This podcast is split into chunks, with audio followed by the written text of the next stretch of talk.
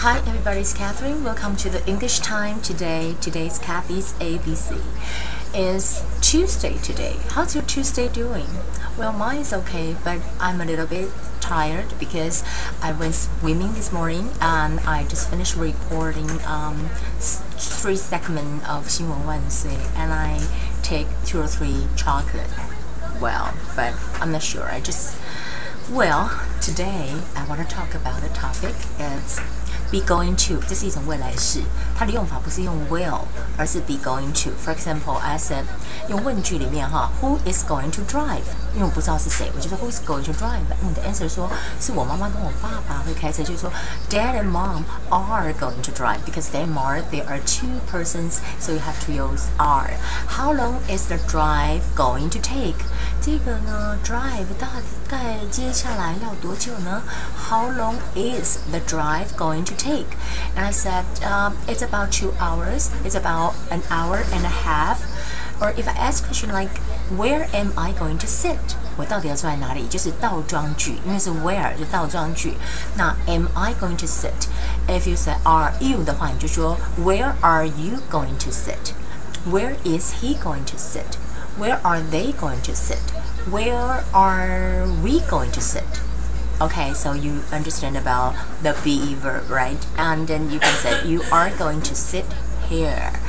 And for the vocabularies today, I pick out something from the news today because the news is about the phone hacking things. There is a guy, the whistleblower, found dead. Um, he was a reporter And how do we call whistleblower? Whistleblower 字面上来看是吹哨子的那个人，其实就是我们所谓的告密者哦。那个电话窃听案的告密者竟然被发现死在他的住处。And people said, uh, police said that they will try to investigate it, but you know.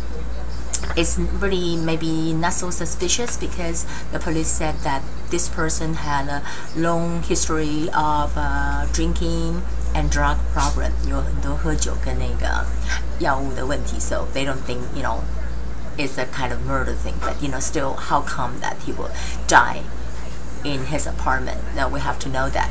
And then this is um, we call the um, second top cop. Second top second top 第二号人物，第二高的警察首长哦。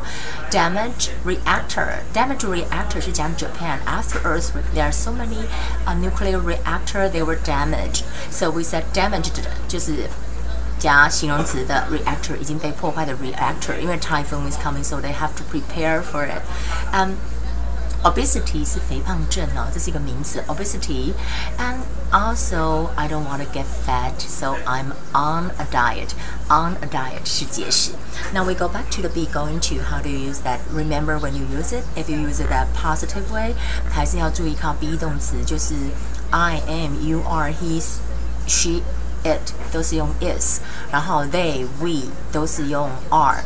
啊、uh,，for example, I said, uh, who's going to drive? Dad and mom are going to drive. How long is the drive going to take? Or how long is the trip going to take? And I said, it's about um, two hours. Okay.